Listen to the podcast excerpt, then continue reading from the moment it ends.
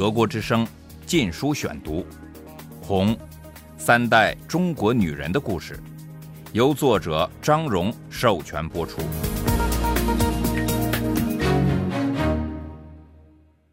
第八章：衣锦还乡，归故里遭逢土匪。一九五零至一九五一年。第二节，我母亲很快被分配在宜宾县委宣传部当干事。他待在办公室的时间很少，主要是下乡征粮。共产党面临的首要问题是让人们有饭吃，这已开始成为难题了。西南地区是国民党在大陆的最后堡垒。蒋介石于一九四九年十二月从四川前往台湾时。二十五万国民党军队陷在这里，在四川，共产党是先占领城市，而不是农村包围城市。装备上佳的国民党军队仍占据着川南的大部分农村，绝大部分粮食掌握在亲国民党的地主手里。共产党的部队要吃饭，干部要吃饭，城镇居民要吃饭，起义被俘的国民党军队也要吃饭，他们迫切需要粮食。开始时，共产党派人去买粮，但许多大地主拥有私人武装力量，再加上国民党残留部队的支持，因而拒不卖粮。我母亲到达宜宾后的几天，一部分原起义的国民党军队又脱枪叛变，川南发生了大规模暴乱，宜宾处在饥饿的威胁中。共产党派出了武装征粮队，以机关干部为主。由武装士兵护送下乡征收粮食，当时几乎全体干部都出动了。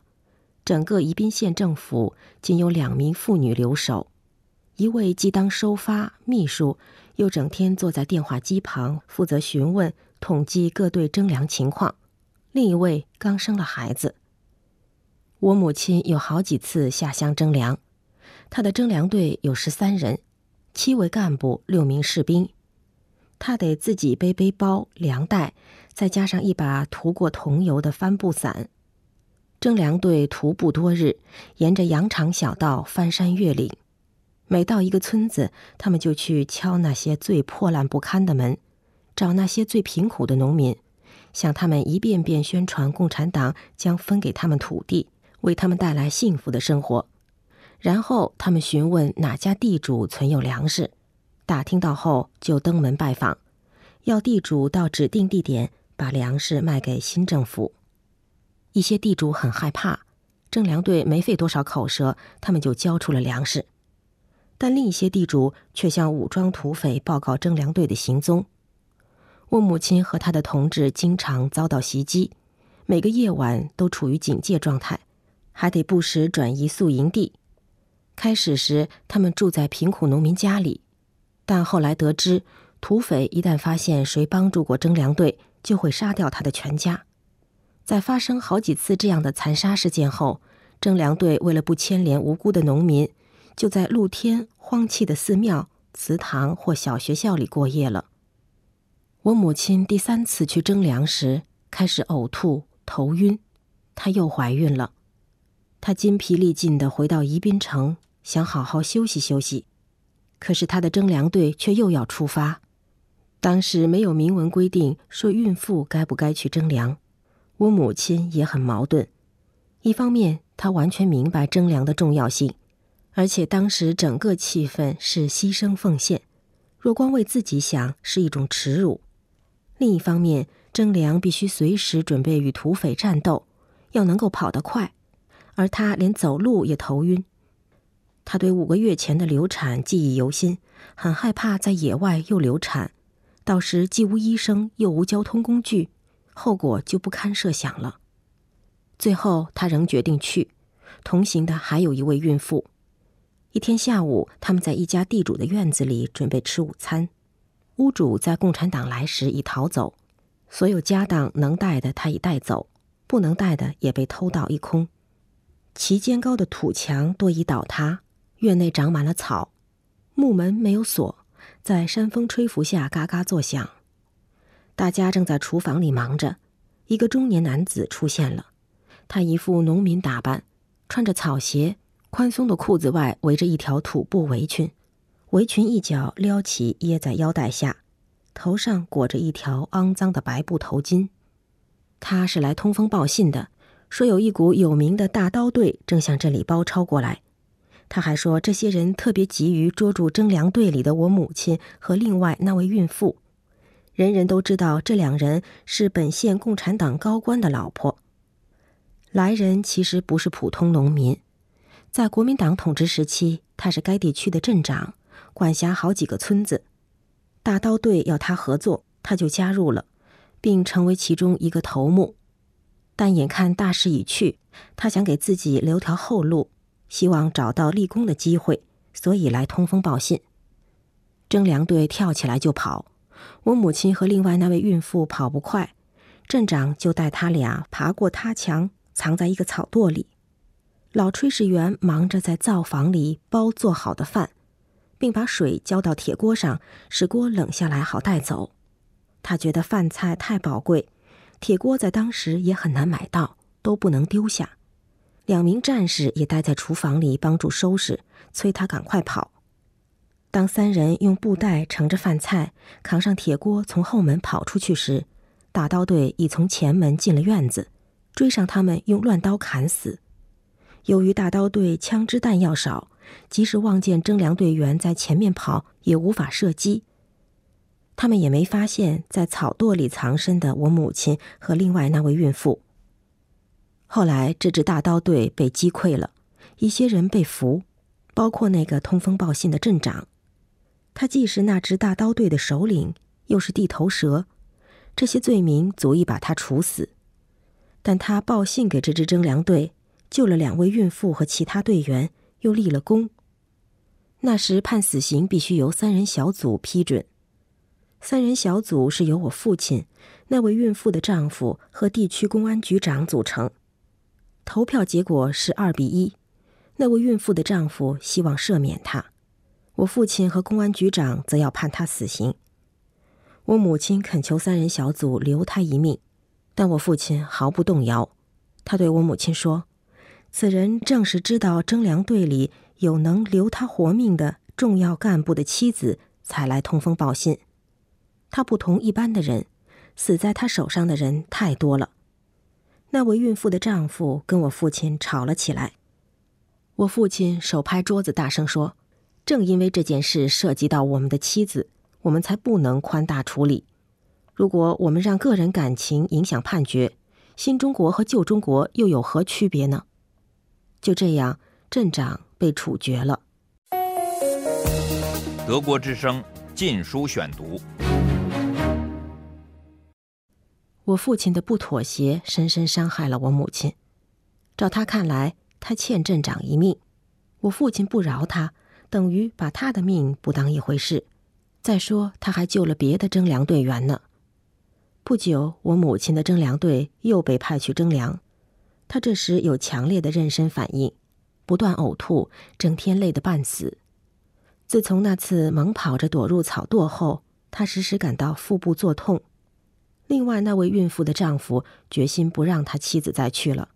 他说：“所有怀孕的人都不要去，孕妇不能去冒险。”但他遭到我母亲上司米女士的坚决反对。米女士是一个农民出身的女游击队员。她说她在打游击时生过几个孩子，整天跑路也没有小产。她还说，很多农家女都是在地上分娩，用镰刀割断脐带，很快就又下田工作了。我母亲知道米女士的一个孩子在战场上出事，部队走时不得不扔下。怕孩子的哭声给整个队伍带来危险，失去孩子后，他似乎想让其他人也都遭受同样的悲剧。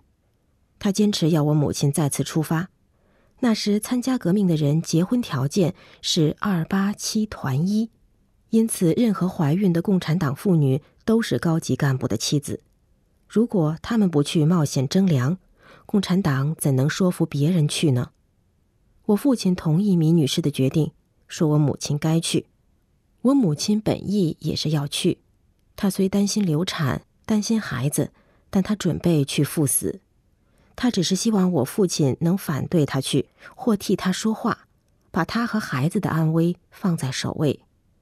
但是她再次失望了，她丈夫放在首位的还是革命事业。接连几个星期，又是翻山越岭和与土匪作战，几乎每天都传来征粮队员遭土匪折磨、杀害的消息。土匪特别会残害女人。一天，我父亲一个侄女的尸体被抛到宜宾城门外，她被强奸后杀害，下身用刀戳得血肉模糊。在一次战斗中，一名年轻女子被大刀队捉住。这股大刀队又被共产党的武装部队包围，于是他们把她捆了起来，要他大声向他的同志们喊话，开个缺口让大刀队逃走。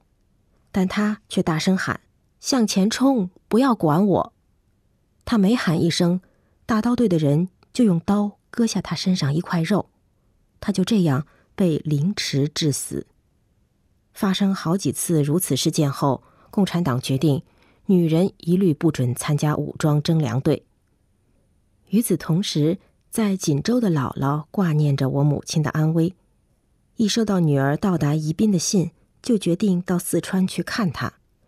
一九五零年三月，她独自出发，跨过大半个中国，算是她的长征吧。她对大中国的其他地方一无所知，想象中的四川不仅山高水远，而且人烟稀少。缺乏日常生活用品，他第一个直觉是为我母亲带上大量的食物，但拿来拿去又发现拿不了。国家仍处在动乱当中，一路上战况时会发生。他不光得自己拿行李，还得要步行很长的路程，这些对他的小脚是太难了。最后，他只带了一个小包裹。我姥姥的裹脚自嫁给夏医生后就放了。因为满人的习俗是不裹脚，放开裹脚布的过程几乎和裹脚一样痛苦，折断的骨头再也不能长合，脚也不能恢复自然的形状，依然蜷缩成一团。我姥姥为了使她的脚看上去和天足差不多，就在鞋里塞了许多棉花。出发前，林孝霞那位要我姥姥参加我父母婚礼的领导。给他开了一张路条，证明她是革命者的母亲。这样，沿途的共产党就会提供食宿和交通工具。他沿着和我父母大致相同的路线，从东北到西南，行程几千里。有时乘闷罐火车，有时乘无棚卡车。没有交通工具时就步行。有次，他跟一些别的共产党妻儿们一起搭乘无棚卡车行进。半路，孩子们要撒尿，卡车就在路边停了下来。忽然，四周响起枪声，子弹打到卡车厢板上，顿时，孩子哭声混合着枪声乱成一片。我姥姥贴着车厢趴着，子弹在她头上呼啸而过。护送的共产党士兵用机关枪还击，打退了偷袭者。这是些国民党的散兵游勇，他们也采取游击战术，一哄而起。打了就跑，我姥姥没受伤，但有几个小孩和一些战士被打死了。到达华中重镇武汉时，差不多完成了三分之二路程。由于沿长江而上的水路不安全，他不得不在武汉等了一个月，直到局势稍微稳定才又上路。即使这样，他乘的船也多次遭到岸上火力的袭击。甲板两侧用沙袋筑成约四尺高的工事，整条船看上去像一座漂浮的碉堡。遭袭击时，船就全速前进，尽快开离枪击区。警卫则从掩体后还击。我姥姥和其他女人、小孩都躲在底舱，一动不动，直到射击声停止。过了宜昌后，他换上一条较小的轮船，过长江三峡。到了五月。接近宜宾时，又乘上了一条盖有棕榈树叶棚舱的木船，两岸青山翠竹，倒影在清澈见底的江水中，风里带着柚子花香。姥姥开始见识到了天府之国。这条木船有十二个人划桨，他们高声唱着《川江号子》，内容随心所欲，有经过的山水村庄的传说。竹林精灵的神话，也有自己的触景生情。我姥姥最觉好笑的是，他们对一个女乘客挤眉弄眼的唱情歌，所唱的是四川方言，姥姥完全听不懂，但却能透过乘客们发出的阵阵高兴又窘迫的笑声，明白歌词的俏皮。姥姥听说过一些四川人的吊脖子像川菜那样奇味无穷，她觉得挺开心。当然，他并不知道我母亲已有好几次。从鬼门关里被拉回来，我母亲也从没在信上提过流产的事。姥姥到宜宾时已是五月中旬，一路走了两个多月。我母亲正整天恶心呕吐，情绪十分低落。再见到他母亲，当然喜出望外。我父亲可不怎么高兴，他好不容易摆脱了岳母，而第一次和妻子单独相处，现在岳母。却又远从千里之外自天而降，他很清楚，母女关系的亲密不是他这个做丈夫所能比的。母亲此时对父亲有一肚子的怨气，随着土匪威胁日增，军事化的生活方式又恢复了，他们都一天到晚在外奔走，很少在一起过夜。父亲总是在乡下，搜集农民的意见，调查农村情况，解决各种问题。特别是保障粮食供应，就是在宜宾，他也常通宵在办公室工作。我父母越来越少碰面，无从沟通。姥姥的到来又添了新的波折。德国之声《禁书选读》，《红》，三代中国女人的故事，由作者张荣授权播出。